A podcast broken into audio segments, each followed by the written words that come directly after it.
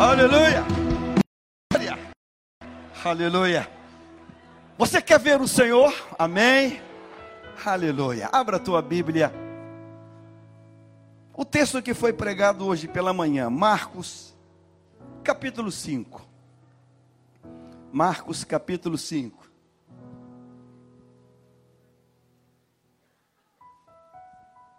Marcos, capítulo 5. Aleluia. Como é bom estar na casa do Pai. Amém. Aleluia. Glória a Deus. Marcos, capítulo 5. Nós vamos ler. Versículo de número 22 em diante. Marcos, Evangelho de Marcos, capítulo 5. Eu vou fazer um pedido a você. Invista toda a tua atenção, toda a tua atenção, não deixe que escape uma só palavra, porque eu creio que Deus, nesta noite, tem um algo muito sério para o povo dele. Amém. Jesus entrou novamente no barco. Foi de dois. Então chegou um dos líderes da sinagoga local, chamado Jairo. Quando viu Jesus, prostrou-se a seus pés e suplicou-lhe repetidas vezes: Minha filhinha está morrendo. Por favor, venha e ponha as mãos sobre ela. Cure-a para que ela viva. O pai prostrou-se e repetidas vezes disse: Minha filha, minha filhinha está morrendo. Jesus foi com ele e todo o povo seguiu, apertando-se ao seu redor. Nós vamos agora pular para o versículo de número lá na frente. Já na sequência do texto. Versículo no final. 20, 39. Então entrou e perguntou: Por que todo esse tumulto e choro? Agora ele está na casa de Jairo a criança não morreu, está apenas dormindo. A multidão riu de Jesus. Ele, porém, fez todos saírem e levou o pai e a mãe da menina e os três discípulos para o quarto, onde ela estava deitada segurando-a pela mão, disse: Talita, cume, que quer dizer, menina, levante-se. A menina que tinha 12 anos levantou-se de imediato e começou a andar. Todos ficaram admirados. Jesus deu ordens claras para que não contassem a ninguém o que havia acontecido. E depois mandou que dessem alguma coisa para a menina comer. Eu vou pedir que a igreja repita comigo o versículo 43. Presta atenção. Todos nós. Não é uma proposta. Não foi uma proposta. Não foi uma alternativa foi uma ordem. Diga ordem. Jesus é o Deus entre nós. E o Deus que tomou a forma humana deu uma ordem. Uma ordem clara para que não contassem a ninguém o que havia acontecido. Vamos fazer essa leitura? Um, dois, três.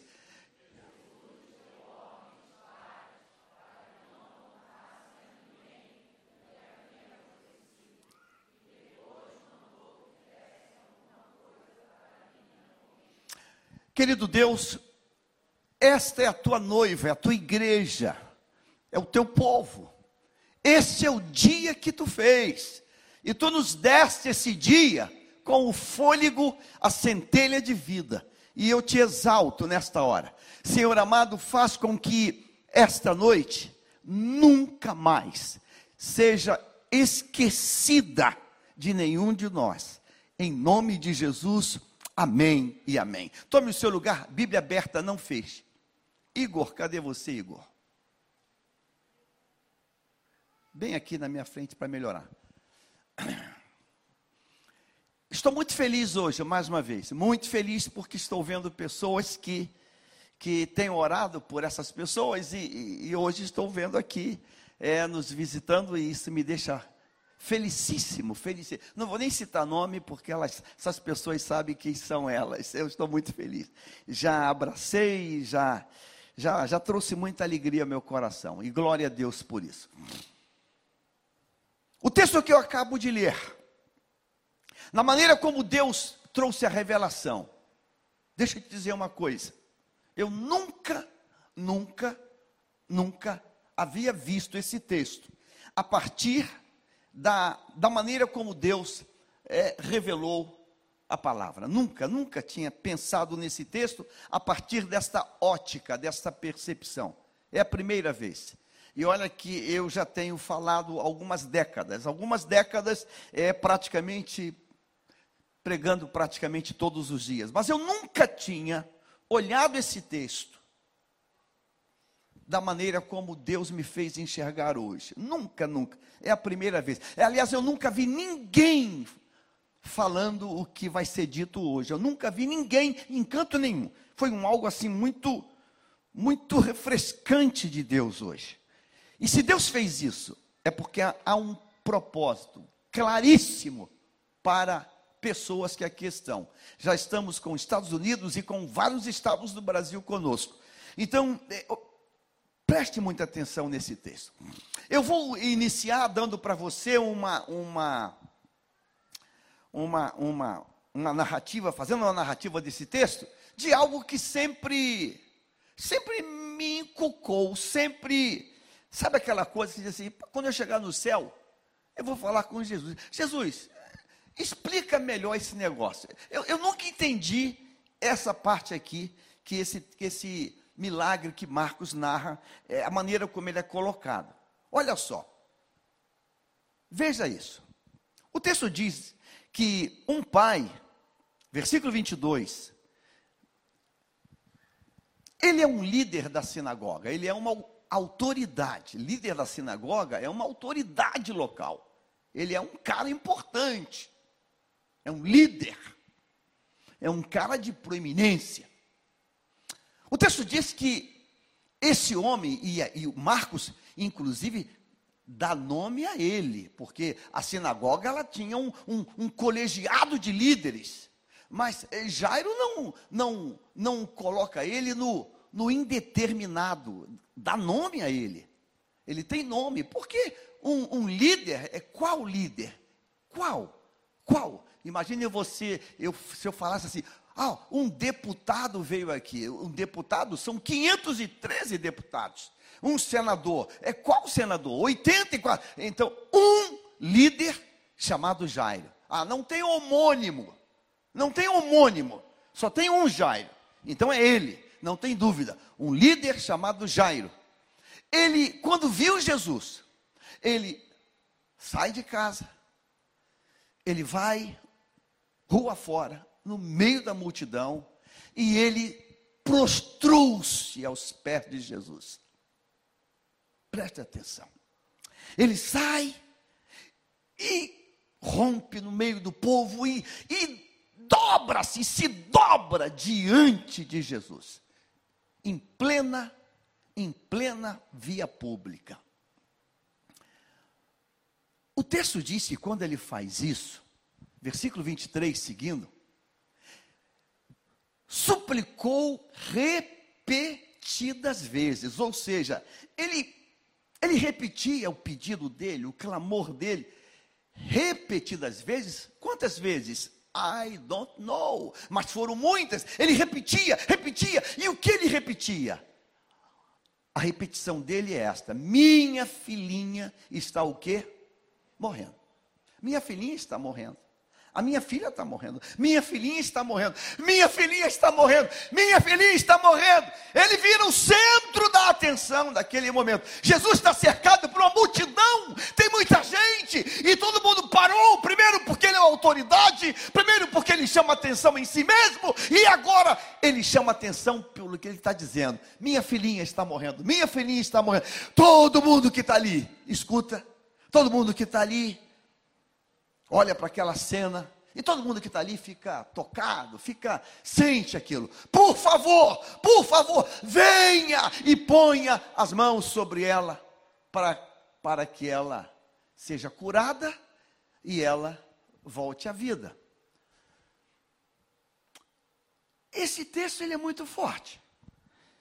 Jesus, diante daquele líder prostrado, naquele tempo as ruas eh, elas não eram pavimentadas, não eram asfaltadas. Ah, não havia cimento. As ruas são de terra. Então esse homem está na terra. Esse homem se prostrou na terra, no barro. Vem comigo, vem comigo, vem comigo, vem comigo, rápido, bota a mão, bota a mão, para que ela, para que ela não morra, ela, ela não pode morrer. Aí o texto diz, na sequência, versículo de número: Jesus foi com ele. Jesus foi com ele. E todo o povo o seguiu, apertando ao seu redor. Imagine você, pense comigo a seguinte: eu gosto, eu sou apaixonado por ficar pensando. Imagine você que o Senhor Jesus, ele estivesse subindo a rua da nossa igreja. Ou tivesse descendo, não importa, você vai ver uma coisa. Aí Jairo me aparece e diz: Minha filha está morrendo em casa, vem comigo. Aí imagina você que Jairo mora na direção oposta a que ele está indo. E quando o texto diz que Jesus foi com ele, esse texto diz que Jesus fez o quê? O que, que Jesus fez? Ele mudou a direção. Ou vamos pensar em bairro, para facilitar, né? Vamos imaginar que Jesus estivesse indo para. Descendo em direção à Penha. Descendo. E de repente Jairo aparece. E Jairo diz: Senhor, minha filha está morrendo. Agora, ela está morrendo. E Jairo mora, sabe onde? Em São Cristóvão. E o que, que Jesus fez? Foi com. Então, o fato de Jesus ter ido com ele, significa que necessariamente a direção da casa de Jairo, necessariamente ou obrigatoriamente, seria a mesma direção de Jesus. Para ninguém dizer, ah, por coincidência, para não dar margem. Ah, por coincidência, por coincidência, era a mesma direção. Por coincidência. Ou se Jesus, se Jairo mora na ilha do governador, e Jesus está indo sentido Jacarepaguá. Ô Jairo, eu agora não posso, porque eu estou indo para Jacarepaguá. Tu mora onde? É freguesia. É, é, caminho. Mora onde? Anil. É caminho. Pechincha. É caminho. Você mora onde? Recreio. É caminho. Poxa, que coincidência. Eu estou indo para Jacarepaguá, é para o recreio, é caminho passar por Jacarepaguá. Jairo, você mora onde, Jairo? Ele não pergunta. Senhor, eu moro em Gramacho. Gramacho? Gramacho, Jairo. Eu estou indo para Jacarepaguá. É contramão. Ele não pergunta isso. Vai guardando essas pérolas. Jesus não pergunta onde Jairo mora. Jairo, você mora onde? Você mora em Copacabana? Você mora em Niterói? Ah, Jairo. Meu dia de Niterói foi ontem. Hoje o meu dia é Madureira. Ontem que é. Já viu aquela, aquela coisa que você liga para aquele médico que tem vários consultórios? Você, doutor, o senhor está hoje aqui na Zona Oeste, ou Jacarepaguá? Não, hoje meu consultório é Nova Iguaçu. Ah, meu Deus. Mas que dia que o senhor atende aqui? Foi ontem. Ô, oh, doutor, foi ontem. Eu tenho uma figurinha carimbada. Quero parabenizar os dentistas, que hoje é o dia dos dentistas. O meu dentista é, um, é uma figurinha carimbada. Ele tem dois consultórios, um em Copacabana, um lugar terrível de parar, e um na Barra. E quando vezes eu preciso, ô, oh, queridão, tu está onde? Hoje eu estou atendendo o dia todo. Legal. Aonde? Copacabana. Eu falei, não! Não dá. Não podia ser outro endereço, cara. Mas é, a gente fica, fica nessa, de, nessa dependência. Mas Jesus grava isso sempre, todo dia, está à tua disposição. Diga sempre, todo dia, Ele está à disposição. Diga assim: a agenda dele, a agenda dele é a minha agenda. Você nunca vai ouvir assim: Senhor, Senhor, Senhor, Senhor, Senhor, eu preciso. Ele nunca vai dizer: Rapaz, eu atendi de manhã em bom sucesso. À noite eu não atendo. Eu atendi, atendi até uma e meia da tarde. Se você tivesse vindo na parte da manhã, nunca. Eu disse nunca. Eu estou dizendo para você hoje, que hoje é o dia da consulta. Diga, hoje é o dia. Diga, hoje é o dia. Hoje é o dia. E ele nunca vai, ele não tem secretária para dizer: você está marcado, você está agendado, e nunca vai ter isso. A hora que você gritar, ele vai dizer: é agora que eu te atendo. É agora que eu te atendo. Eu estou no pedaço, eu vou te atender agora. E Jesus, diga assim: Jesus foi com ele. Jesus não perguntou a ele, Jairo, você já passou pelas águas? Não. Jairo, você é, é colaborador da igreja? Não. Jairo, você fez discipulado? Não. Jairo, você fez EBD? Não. Ele não perguntou nada. Ele disse: Eu vou contigo. Receba pela fé essa palavra hoje. Você não vai para casa sozinho. Diga, eu não vou para casa sozinho. Diga, eu não vou sozinho. Diga, Ele vai comigo. Ele vai contigo hoje. Ele vai. Mas esse texto tem uma coisa que eu sempre, sempre, desde, olha, desde é, vinte e poucos anos, é, vivendo esse negócio. Palavra, paixão, calor, vibração. Eu, eu sempre fiquei, cara, quando eu chegar no céu. Eu tenho uma lista de perguntas. E essa aqui é uma delas. Porque o texto diz que o pai diz assim: Jesus, a minha filha está o quê? O que, que o pai diz? A minha filha está o quê? A minha filha está o quê? A minha filha está morrendo. A minha filha está morrendo. A minha filha está morrendo. Sempre, sempre, sempre, sempre. Eu li isso aqui na Bíblia e você também. A minha filha está morrendo. A minha filha está morrendo. Mas olha só que coisa interessante. Jesus foi com ele. Versículo de número 26.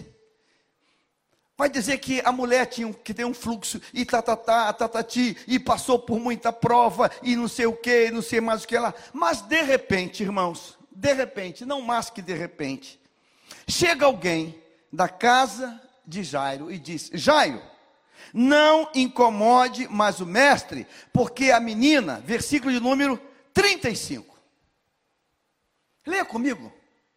Pode ver. Vamos. Quero ouvir. Patrícia. Eu quero ouvir a tua voz. Um, dois, três. Diga assim: enquanto Jesus.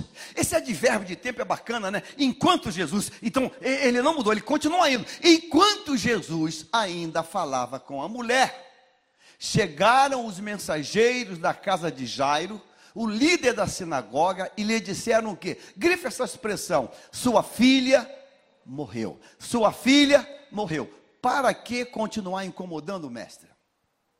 Você lembra que quando Jairo chegou, o que que Jairo disse? Senhor, rápido! Senhor, minha filha está o quê?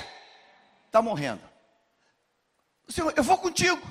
Pá, pá, pá, pá, pá, pá. E ele cura a mulher e para aí a multidão. E chega alguém, Jairo! E sabe quem chega? Chega as pessoas da casa de Jairo.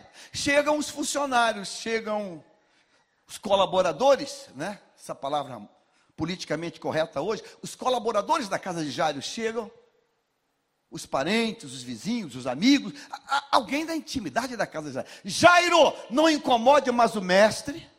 Olha como é que eles falam. Sua filha já morreu. Irmãos, eu já vi notícia de morte, mas essa aí, essa aí, essa aí, essa aí é, é, é essa aí é, não é fácil não. Sua filha já morreu. Para que continuar incomodando o mestre? Ou seja, as pessoas da casa de Jairo dizem assim: Olha, tua filha não tem valor nenhum, esse Nazareno tem mais valor do que ela, então não fica perturbando ele, não, libera ele, porque a tua filha já o quê? Morreu. Tua filha já morreu. Veja, o pai disse: ela está morrendo, ela está muito doente. A notícia agora diz: ela já morreu. Ela já morreu, acabou. Agora liga lá para a funerária para proceder o enterro. Versículo de número 37 em diante agora. Escute isso. Você vai ver a pergunta que eu falei, quando eu chegar no céu, agora não vou fazer mais, porque hoje recebi, Deus deu uma revelação. Então Jesus deteve a multidão e não deixou que ninguém o acompanhasse, exceto Pedro, Tiago e João, irmão de Tiago. 38.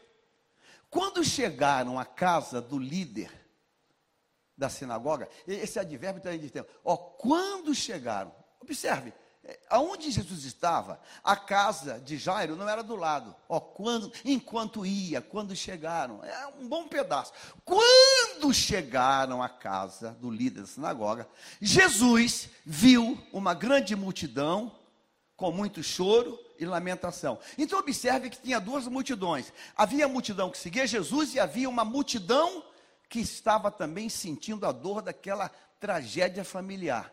As pessoas que do, do, do, do, circuito de amizade de Jairo. Uma grande. Jesus viu, ou seja, não a dele, ele viu a que estava lá. Uma galera, uma multidão, grande, muita gente, com muito choro e muita lamentação. A multidão toda tocada, aquela multidão que estava lá chorando, e gente, ah, meu Deus, aquela dor daquela morte daquela menina, uma garota de 12 anos de idade. Versículo 39. Grifa essa expressão. Então entrou e perguntou: Por que todo esse tumulto e choro? Dá cor nisso aqui. A criança não morreu, ela está o quê? Dormindo. Eu sempre que li isso, desde, desde novo, eu falei, cara, quando eu chegar no céu, eu falo, Jesus, Coloca, também vai colorir a parte final, o último período. Senhor, por que, que tu falou isso, Senhor? Porque o testemunho da morte, o testemunho da morte, é muito amplo. Siga comigo. O testemunho da morte começou com a própria palavra do Pai, o depoimento do Pai. O Pai é um ele não é uma pessoa de cultura, ele é um líder. Ele viu o quadro. Ele viu que era o momento final. Ele viu que a, que a chama estava apagando. Ele viu que o fio de, de prata estava rompendo. Ele viu aquilo. Ele tinha consciência. Ele tinha consciência. Ele tinha consciência. Ele tinha consciência. Ele viu que estava. Ele disse: Jesus, minha filha está morrendo. Ele não aumentou. Ele tinha um quadro real. Minha filha está morrendo. O tempo passa, chegam os, as pessoas da casa de Jairo. E diz: Jairo, não incomode mais o mestre. Aquilo que tu pensava, consumou. Ela já morreu. Ela está morta mesmo, já morreu. Terceira evidência: quando Jesus chega, ele vê, ele não vê uma pessoa. Ah, uma pessoa se equivocou. Duas equivocaram. Três equivocaram. Mas tinha uma multidão. Multidão, muita gente chorando. Muita gente. Ah, uma multidão não está equivocada. A garota morreu. Mas Jesus entra, ele entra, vê aquela cena, ele já ouviu o pai, já ouviu os, os empregados, agora ele tem uma multidão. Ele entra e diz assim: por que todo esse choro? Por que todo esse tumulto, hein, pessoal? Por que isso, hein? Por que isso? A criança não morreu. Ela não morreu. Ela está dormindo. Uau, está dormindo. Então, o pai, o pai falhou na, na definição dele. Os empregados falharam na definição deles. E uma multidão também, todo mundo, todo mundo aqui está tá, tá meio, meio bizonho, todo mundo. É, Jesus, ela não morreu, ela está dormindo. Versículo 40. A multidão riu de Jesus. A multidão riu de Jesus. A multidão riu. É, olha, a evidência é clara. A, a multidão riu pela coragem dele ter falado aquilo. É claro que morreu. Alguém vai dizer que as torres gêmeas não não foram destruídas? Ah, você não vai dizer isso. Você não vai dizer que o Líbano não teve uma explosão que quase acabou com tudo. Você, você não vai dizer isso. Você não vai dizer isso. A multidão riu de Jesus. Quando a multidão ri dele, aí começa a acontecer uma coisa. Ele, porém, fez todos saírem. Ele não responde à multidão. Ele não contra-argumenta a multidão. Ele não, ele não explica nada à multidão. Não. A multidão riu e ficou no riso, e ele tem uma atitude que começa a. Aí eu falei, caramba, ele pegou todo mundo e fez todo mundo sair. Ele pegou o pai, a mãe, o pai e a mãe da menina e três discípulos apenas: Pedro, Tiago e João e entrou no quarto onde ela estava deitada. 41 seguindo, segurando-a pela mão, disse-lhe: Talita, come, que quer dizer, menina, levante-se. A menina que tinha 12 anos levantou-se de imediato e começou a andar, e todos ficaram admirados. Todos que ali estavam, Pedro, Tiago e João, pai e a mãe e ele versículo 40, 43. Agora lê comigo novamente isso aqui. Diga, Jesus, o que, que tem?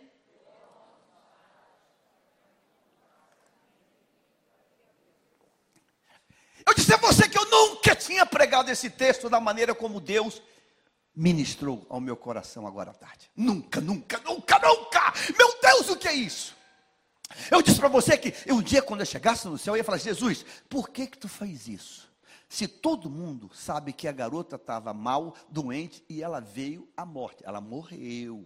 A garota morreu. O pai sabe que está morrendo. Os empregados falam: Ó, oh, ela já morreu. E a multidão confirma. Então você tem o pai, os empregados e uma multidão dizendo: morreu. Aí tu vem e fala: por que vocês estão chorando? Ela não morreu, não, ela está dormindo. Dormindo, Senhor. O processo, nós acompanhamos o processo. Nós acompanhamos o processo. Nós acompanhamos o processo. A menina veio à morte. Mas tu diz que ela está dormindo. Aí Jesus diz que ela está dormindo. Bota todo mundo para fora, entra no quarto, pega a mão dela, disse: Menina, Talita, come, levanta. A garota levanta. Aí todo mundo fica: Uau, eita, ela está volta, voltou, ressuscitou. Aí o Senhor diz assim: Eu dou uma ordem para vocês, uma ordem clara. Grife essa expressão. Para que não contassem a ninguém o que havia acontecido. Para que não contassem a ninguém o que havia acontecido. Sabe o que, que Deus falou comigo hoje, irmãos? Acredite nisso. Eu olhando esse texto, falei assim, ó. Aí o Espírito Santo me fez uma pergunta dentro desse texto que me provocou mergulhar e pensar profundamente nele. Se você está prestando atenção, essa garota tinha quantos anos? Senhor, por que, que tu falou que ela estava dormindo em vez de estar tá morta? A glória tua não ia mudar. Se ela está morta, a glória tua é vencer a morte. Ela ressurgiu, ela ressuscitou. Mas por que, que tu. Lázaro estava morto. A viúva de Naim, que perdeu o filho, estava morto. Tu tocou no esquife. E tu não disse para ninguém que ele não estava morto, o filho da viúva de Naim, e nem disse que Lázaro não estava morto. Aliás, Lázaro já estava em processo de decomposição. Por que, que tu disse, Senhor? Que a morta não estava morta, a morta estava dormindo. Por que, Senhor? Você acredita que Deus responde? Deus me respondeu com uma pergunta: Quantos anos ela tinha? Doze. Como seria a vida de uma menina de 12 anos, numa fase de formação, um pré, uma pré-adolescente, ter que explicar para o resto da vida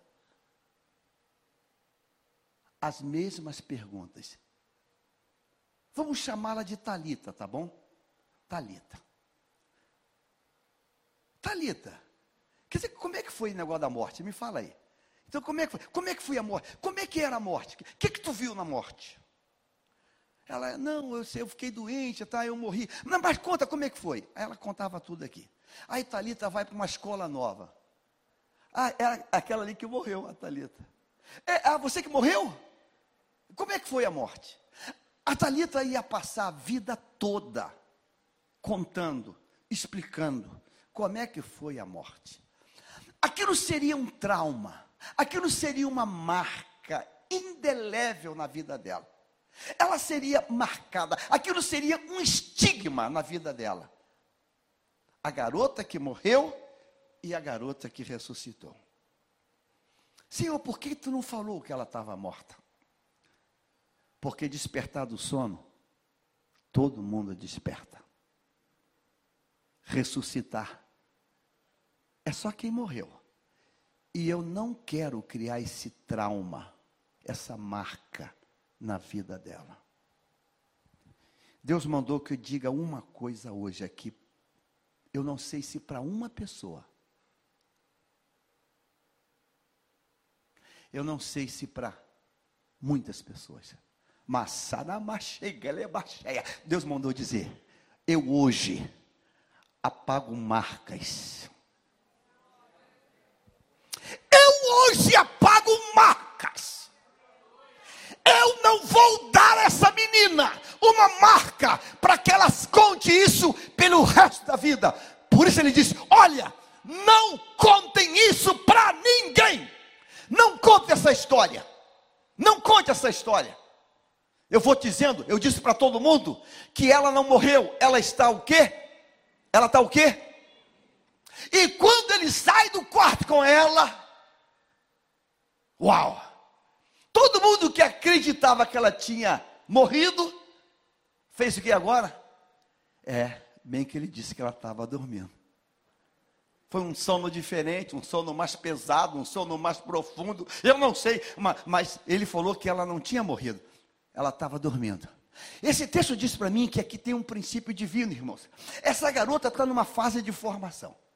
Então, se você cria um carimbo, cria uma marca, cria um estigma na vida dessa menina, ela, ela não consegue mais. Ela vai viver com esse fantasma na vida dela a vida toda, aonde ela for. Ah, você que, você que morreu. Você lembra aquela foto daquela menina, daquele ataque lá de Pearl Harbor, quando aquela bomba atômica queimou aquela garota e queimou a roupa dela, e ela sai sem roupa, correndo, e um fotógrafo fez aquela foto, e aquela foto virou um ícone da fotografia, ela completamente queimada por aquela radiação. Aquela, hoje já é uma mulher, é uma cristã, mas ela tem aquela marca por toda a vida dela.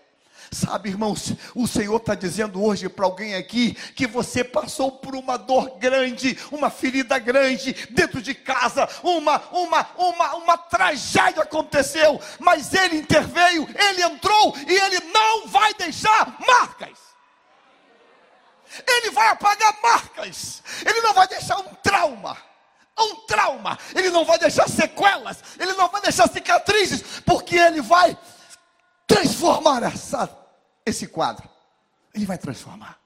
Sabe, a partir daquele dia, quando ela fez seus 13, 14 anos e mudou de status na escola e subiu de ano, e quando ela chegou é, na nova sala, na nova amizade, novos colegas, você é a garota que morreu?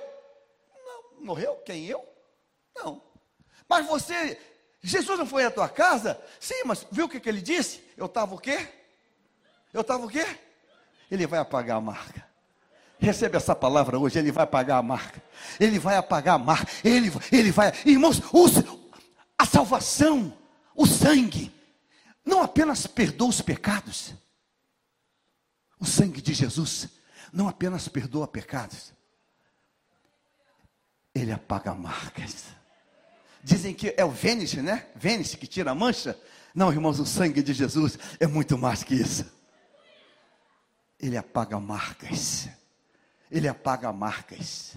Ele, ele apaga marcas. Sabe, irmãos, eu quero profetizar nesta noite que ele apaga marcas. Manchas que aconteceram.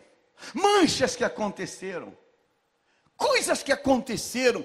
Você já pensou? Você já pensou se essa garota que morreu mesmo, ressuscitou, como vai ser a vida dela? Ela vai ter crise existencial por resto da vida dela pro resto da vida dela.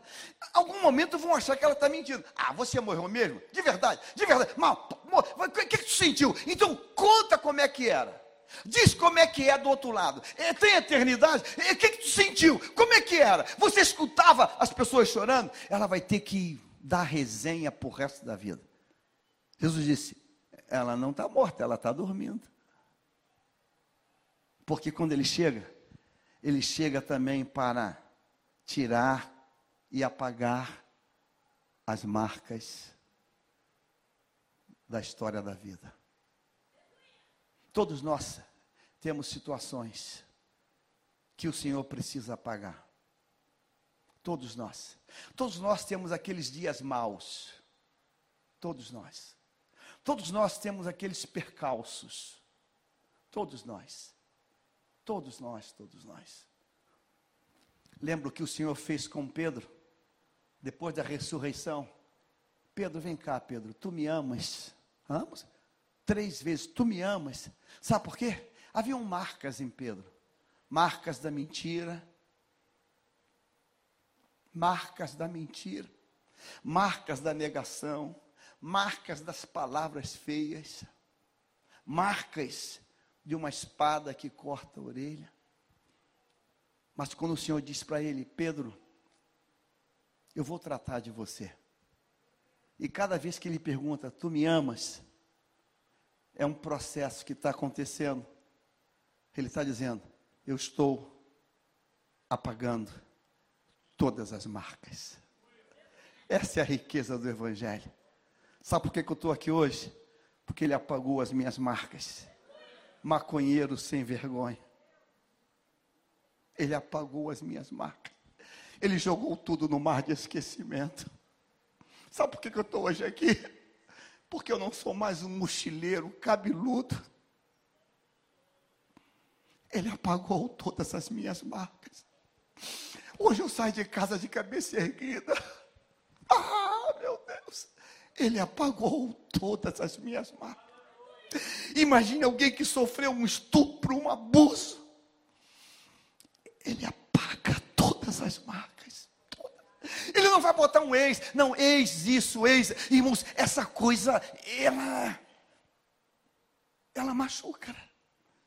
O apóstolo Paulo, lá na cadeia, ele se depara com aquele preso, um escravo, que havia defraudado, roubado. E ele faz uma carta para Filemão dizendo: Olha, antes ele era inútil, mas agora Agora mudou. Agora ele é útil.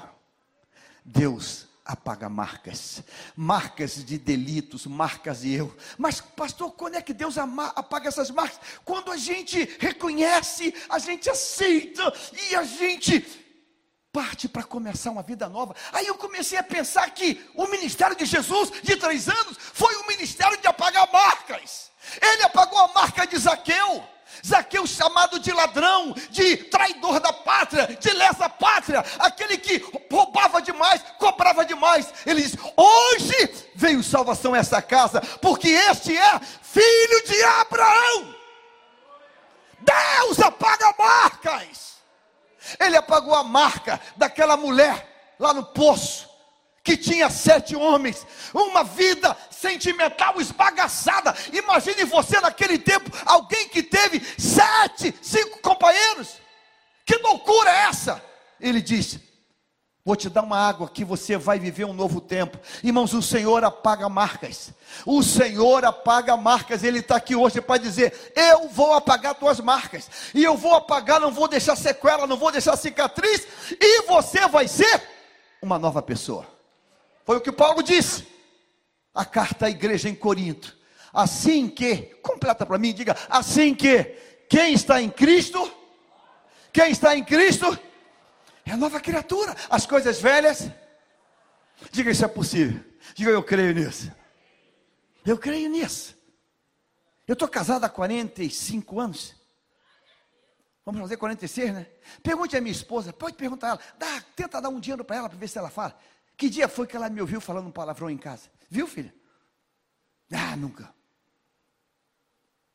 Eu fui da torcida organizada do segundo melhor time do Brasil.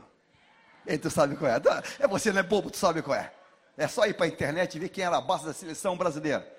Você não vai pedir para me dizer para você, Jairzinho, Garrincha, Amarildo, e você não vai falar, vai pedir isso para mim. Eu xingava muito naquele maraca, eu xingava muito. Eu vi Garrincha jogar, acabando com todo mundo pela frente dele. Aí o Senhor me tirou da lama, me tirou dali. E quando ele me tirou dali, nunca mais eu abri a boca para falar palavrão. Aquela marca, aquela estigma, ela passou. Aquela marca passou. Sambista do, da Imperatriz Leopoldinense, cacique de Ramos, estava eu lá confortável lá. Aquela marca passou. Hoje a perna nem consegue mais. A marca passou. Deus vai tirar marcas hoje. Ele vai tirar marcas hoje. Sabe, Deus não vai botar um decalque, Ele não vai botar uma cicatriz. Ó oh, menina, eu vou te deixar uma marca para você saber que você morreu e voltou. Vou te deixar uma manchinha aí. Eu vou botar um negócio aí. Irmãos, só houve uma pessoa que Deus botou uma marca. Uma única pessoa. E você acha que você vai se lembrar disso? Caim. Caim, Deus botou uma marca em Caim, porque Caim não aceitou, não aceitou o tratamento de Deus. Deus botou uma marca. Deus, oh Deus, quem achar vai me matar. Ah, vai matar não, seu cabinha, sem vergonha. Vou botar uma marca em você, para ninguém que passar por você tire tua vida vai viver com essa marca. Mas sabe, irmãos, quem se abre para o Senhor, Ele é o Deus que apaga as marcas. Ele não, ele, Deus não potencializa traumas. Ele não potencializa traumas, porque senão, para que, que serviria ser crente, irmãos? Já parou para pensar nisso? Eu fico, fico filosofando nessas áreas. Você já pensou? Como é que eu teria autoridade para subir aqui? Eu vendia maconha comprava. Lá no complexo. Vendia na Praça Mauá. Estudava na Marinha, vendia para estrangeiros. Se eu ficasse com isso aí como um fantasma. Irmãos, Deus, quando a gente recebe a salvação, Ele pega aquele guarda-roupa velho que a gente tinha lá, Ele taca fogo naquele guarda-roupa. Porque senão a gente vai ficar, não, isso aqui é o ex, é a ex, isso aqui. É, irmãos, Deus taca fogo nisso e joga no mar de esquecimento. Diga, diga assim, quando eu recebo Jesus, a direção muda. A direção muda. Eu lembro que lá em casa fizemos uma limpeza. Eu duvido, duvido, dou um milhão para alguém achar um cinzeiro lá em casa. Não tem cinzeiro. A gente não fuma. quando você é alcançado pela graça, Ele apaga todas as marcas. Todas as marcas. Todas as marcas. A gente não pode mais andar como o ex. Não, irmãos, você é nova criatura. Você é uma pessoa nova. Você, aí o diabo vem, deixa eu, deixa eu apontar aqui o, a ferida dela. E não, cadê? Mas é essa mesma? É ela mesma que morreu? Não, mas cadê a marca? Cadê a marca? Não tem marca. Porque Jesus disse: ela não está morta, ela está dormindo. Mas não estava morta? Estava. Mas a vida chegou e a vida é maior do que a morte. Ele diz assim: Eu vou trazer você de volta, mas não vou deixar em você a marquinha para que o inferno, para que você sofra, sofra bullying na tua caminhada. Não vou fazer isso.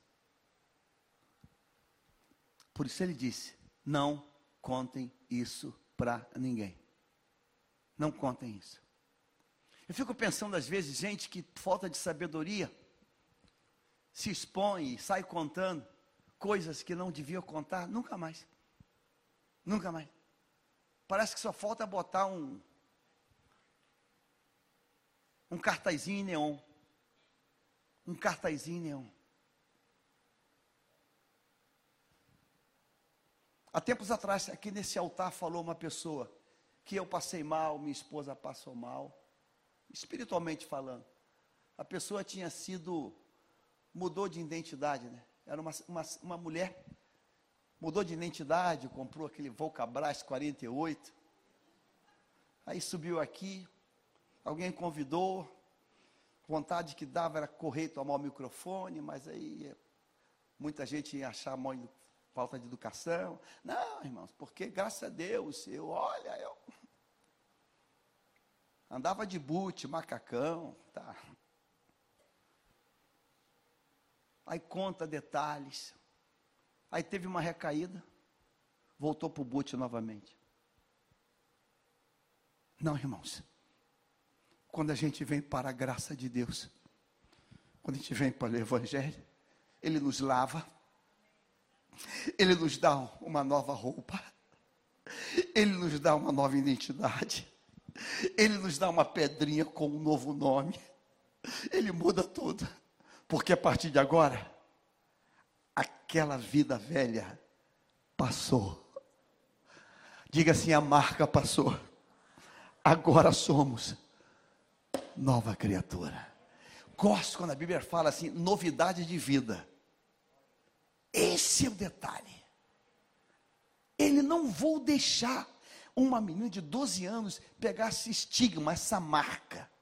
A garota que morreu a garota que morreu, a garota que morreu, a garota que morreu, a garota que morreu. Não, eu não vou deixar isso. Ela não está morta, ela está dormindo. Você sabe que ela estava morta.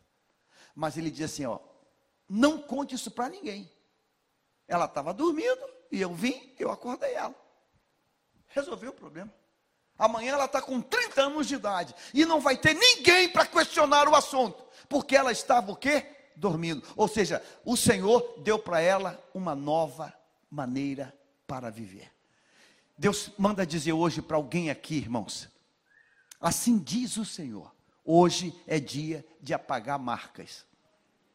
Eu quero que você não, você não vai dizer qual é a marca. Você não vai dizer qual é a marca. Eu, eu não quero que você diga. Você está proibido, proibida de dizer. Você vai dizer, Senhor, apaga essa marca de forma definitiva. Apaga essa marca sem deixar cicatriz. Apaga essa marca. Apaga essa marca. A Bíblia diz: aquele que que roubava, o que que tem? Não? Não rouba mais. Aquele que mancava, não, não manca mais. Ah, ah, porque Deus te deu uma nova identidade. Lembra do filho pródigo? Ele tem sandálias novas, vestidos novos, anel no dedo. Ele tem uma mudança total. Não pode parecer nem de perto nem de longe com o garoto do, lá da, do charco de lodo. Agora é novo. Deus trouxe você hoje aqui para dizer para você: eu tenho pressa de fazer você novo. Eu tenho pressa de fazer você novo. E quando aquele pai clamou, Senhor, vai na minha casa, eu vou contigo hoje. Sabe, irmãos, ele vai para mudar a história.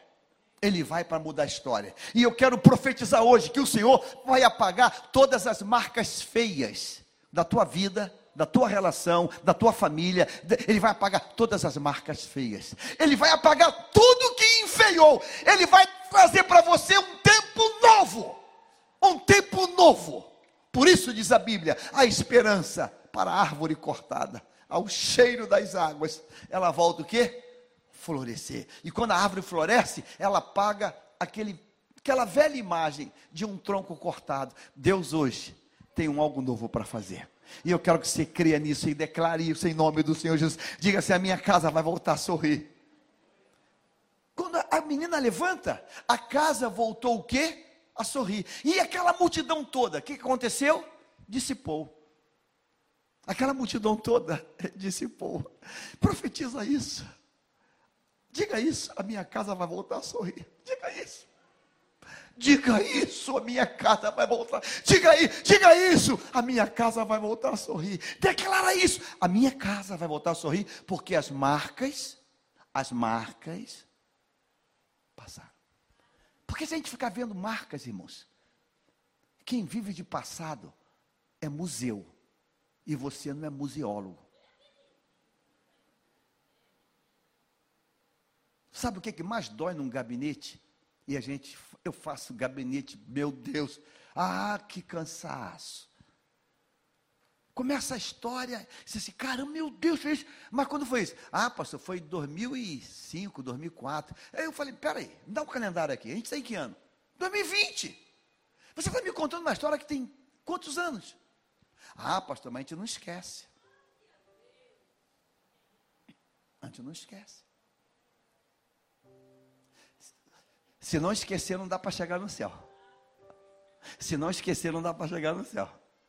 Sabe por quê? Porque o passado pesa. O passado pesa. O passado pesa. O passado pesa, o passado pesa. Se o pai do filho pródigo fala assim: e aí, garoto, cadê aquele dinheiro que você levou quando eu fiz aquele, aquela divisão? Cadê? Tu gastou como? Sabe, a festa ia ficar sem graça. A festa ia perder a graça. Passado pesa. Mas a gente vai dizer: Senhor, hoje eu tenho certeza que tu vai apagar as marcas e não vai deixar vestígios. Diga, diga assim, Senhor, apaga as marcas. E eu sei que não vai ter vestígios. Apaga as marcas. Apaga as marcas, Deus. Apaga as marcas. E não vai ter vestígios. Não vai ter vestígios. Se eu fosse Jairo, aquele lençol que ela deitou e botaram lá, eu tacava até fogo nele. Eu tacava fogo. Eu comprava um lençol novo, um travesseiro novo, para nem de perto nem de longe ter essa lembrança. Nem de perto nem de longe. Foi exatamente o que eu fiz em 74. E olha, eu não tinha a instrução que eu tenho hoje. Eu não tinha. Mas quando o Senhor me trouxe meu quarto, você já ouviu isso aí? Já falei? Jane Joplin. Jimi Hendrix, era tapado de pôster. Eu tinha duas paixões: Harley Davidson, motocicletas, e, e, e pessoas do rock pauleiro, era topado, topado. Eu ranquei aquilo tudo da parede. E eu peguei, na minha época tinha uma, um cara chamado Big Boy. Só, só quem é velhinho da minha idade, lembra do Big Boy? Lembra? Ele trazia aquelas roupas do exército americano, roupas usadas, a gente comprava e ia para o baile. Aquelas jaquetas, você que alguém lembra aqui disso, Big Boy? Aquelas jaquetas americanas cheias de divisa. E eu tinha uma jaqueta americana, era um sargento norte-americano. Eu ia todo lá para a Imperatriz, eu era o cara. Social Ramos Clube. Eu taquei fogo em tudo. Eu queimei tudo. Eu botei no quintal, eu botei álcool e taquei fogo em tudo. Porque Deus, Deus falou comigo que agora é um tempo novo na minha vida. É um tempo novo. Deus quer apagar marcas hoje. Você crê nisso hoje? Diga, Senhor, me ajude a apagar marcas. Eu quero apagar marcas. Eu quero apagar velhas lembranças. Eu quero apagar velhas amizades. Eu quero Eu quero apagar tudo porque eu quero começar hoje. Eu decido hoje. Irmãos, a gente não tem plano B. Ou a gente começa um caminho novo, ou nós vamos nos acabar. Não tem alternativa, não tem plano B. Ou começa firme, ou a gente se acaba. Decida hoje dizer: Eu decido pelo tempo novo. Eu decido pelo tempo novo. Eu vou cortar amizades, eu vou usar uma palavra, amizades tóxicas. É por isso que o Salmo primeiro foi escrito. Você é para a gente orar nesta noite. É para a gente orar. Coloque na tela o Salmo primeiro. Salmo primeiro não é um salmo, é uma oração. Primeiro, o Salmo primeiro não é um salmo, é uma oração, é uma entrega, é uma contrição. É mais que um salmo, é mais que uma poesia. Coloque na tela, Salmo primeiro. Eu quero que você sentado como você está. Eu quero que você faça essa leitura. Um, dois, três, diga: feliz. Para. Feliz é aquele. Quem é perverso, irmãos? Quem pratica perversidade. Perverso é quem macula uma relação Perverso é quem macula uma amizade. A gente usa eufemismo. Ah, fulano é meio grosso. Grosso não, é perverso. Perverso. Perverso. Perverso. Perverso. Perverso. Dias atrás, conversando com a pessoa do malocador, um executivo, ele falou uma coisa que eu não acreditei. Eu falei, que isso, cara? É, faz, aluga um carro numa locadora. Eu vou abaixar aqui porque eu fiquei tão escandalizado.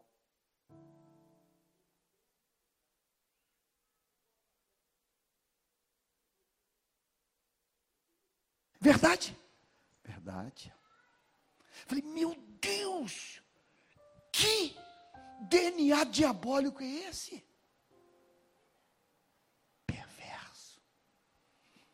Feliz é aquele que não segue o conselho dos perversos. Meu paizinho está na glória, meu herói, dizia assim: Jaime, só ande com quem for melhor do que você. Aí quando eu casei lá atrás, você sabe uma coisa? Vou fazer amizade com quem é casado direito. Essa turma que anda fazendo loucura, chuta que é laço, muda de calçada. Chuta que é laço. Vou fazer amizade com quem está pensando em passar em concurso.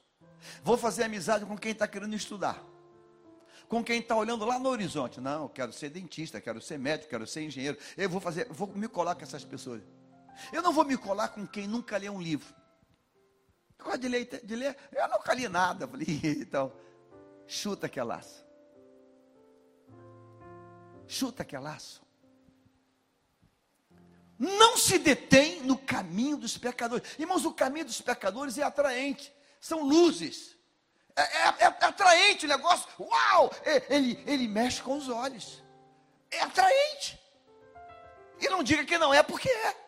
Ó, é, é, é, é boladão o negócio. O negócio é, muito doido o negócio.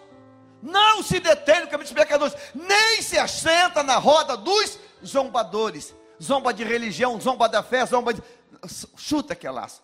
Zomba de idoso, zomba de, de, de, chuta que laço. Qualquer tipo de zombaria, zomba de autoridade, chuta que laço. Sai de perto, foge, foge, foge, foge. Eu passo aí pelas ruas e vejo as estações do BRT. Irmãos, eles quebraram tudo. Eu falei, meu Deus, o que, que é isso? Irmãos, é um demônio classificado. Demônio. Tem algumas estações do BRT que só tem a estrutura. Eles, eles destruíram tudo. Você anda com gente assim. Você anda com um grafiteiro. Você anda com gente assim. Eu vou te dar um conselho. Se é que posso. Tu está correndo risco. Fica longe. Isso é, isso é perverso, isso é iníquo, isso é zombadores. Versículo 2, 2. Todo mundo lê comigo e diz assim, pelo, diga, pelo contrário, tenho prazer na lei e na sua lei o quê?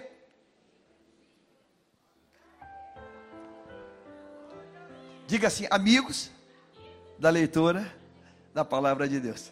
Em vez de mandar zapinho falando besteira, manda zapinho de versículo. E olha que versículo que eu li agora. Olha que versículo bonito esse que eu li, rapaz. Olha que versículo bonito.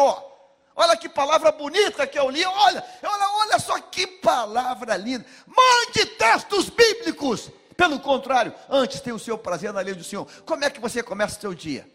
Sabe como eu começo o meu dia? Com esse livro. Você quer, quer uma guinada? Começa com esse livro.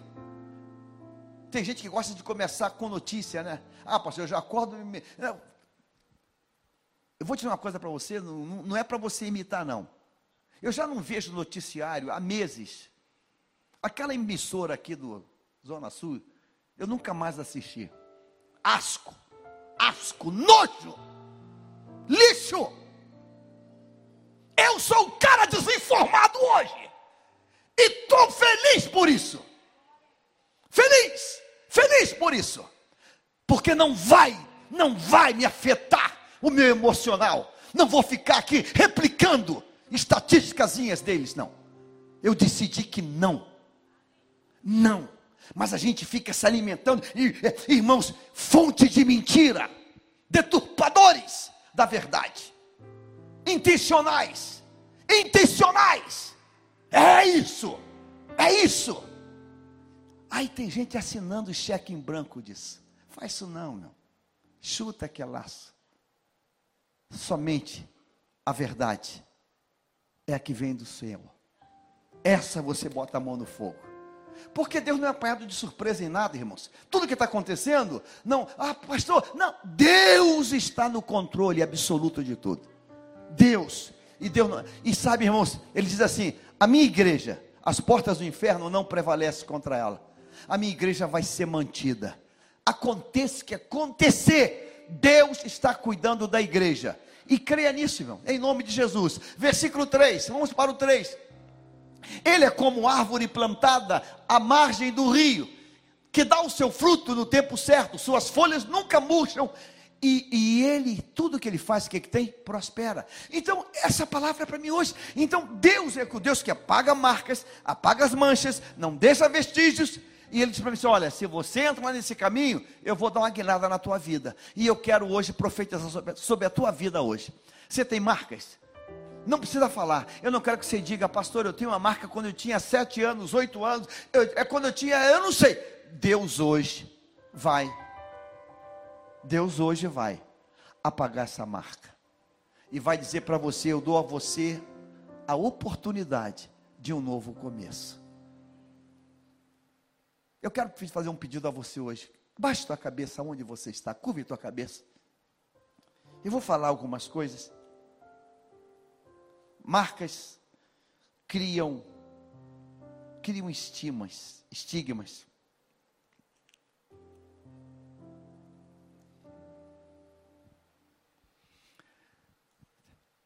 Talvez você tenha tenha chegado aqui hoje. Parece que essa marca ela está crescendo. A marca de uma punhalada, a marca de uma traição,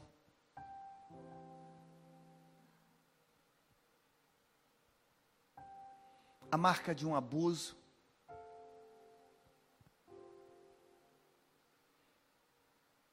e a gente está vivendo Parece que aquela marca ela fica em alto relevo, não parece? Parece que quando passa a gente sente.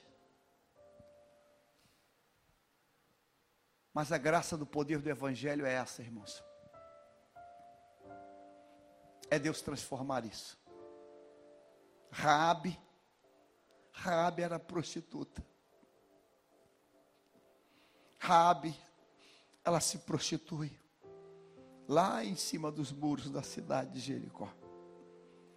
Mas o Senhor teve um plano para ela. Rabi, você vai abrigar os meus espias. E eu vou mudar a história da tua vida. E Deus mudou a história da vida dela. Ruth era, era uma moabita, viúva.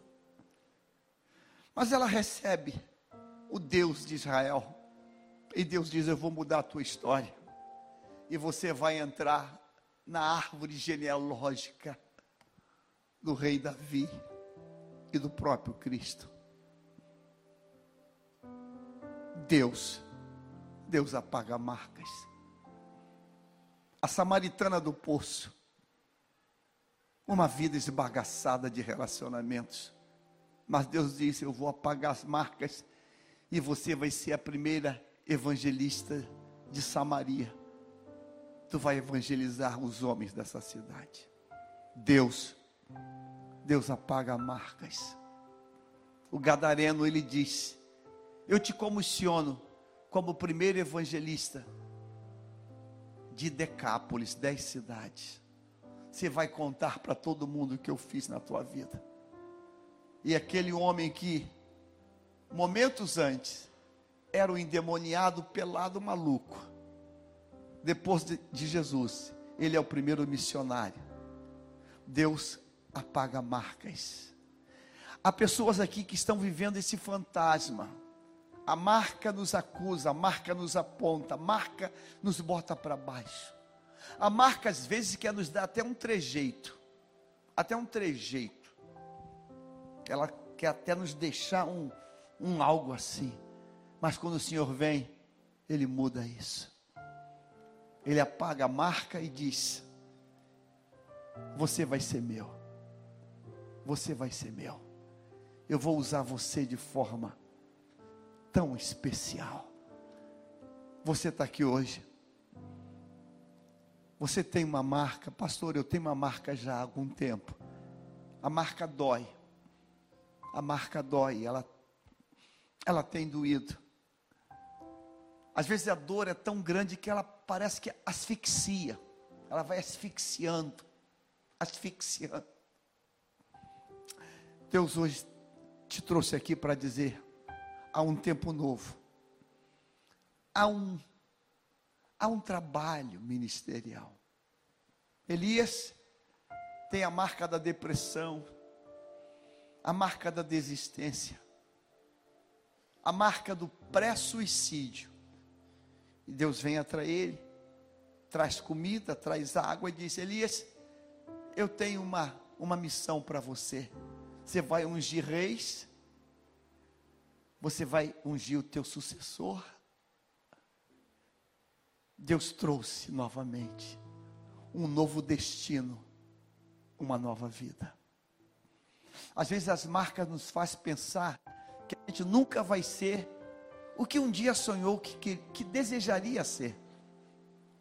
Deus hoje te trouxe aqui para dizer para você: eu vou te pegar desse montouro e vou te botar num local que você nem imagina, porque eu tenho honra para você eu tenho a dupla honra. Deus tem a dupla honra hoje. Deus tem hoje uma harmonia. Deus tem hoje festa na tua casa. Eu quero só que você diga, Senhor, apaga a marca. Apaga a marca, Senhor. A marca de ter sido mentiroso. Apaga a marca, Senhor. Apaga a marca de ter sido o enrolão. Jacó tinha marca. O trapaceiro. Jacó tinha marca. O trapaceiro. O 7-1. O enrolão. O esperto. Aí Deus coloca no caminho dele um val. O val do Jaboque. E nesse val o Senhor trata com ele. E depois que trata, Deus diz: Você não será mais chamado Jacó. Você agora é Israel, um príncipe que lutou comigo. E ele vira um príncipe, um patriarca. Eu quero orar por você hoje que está aqui. Eu quero orar por você que está pela conexão, toda essa multidão aí. Manda um zap agora, pastor. Eu tenho uma marca na minha adolescência, uma brincadeira. Uma brincadeira, pastor. que virou uma marca na minha vida. E tem virado, tem sido um fantasma. Um fantasma no guarda-roupa da minha alma. Deus hoje vai tirar esse fantasma. Ele vai queimar esse guarda-roupa. Ele vai te dar novamente um novo tempo.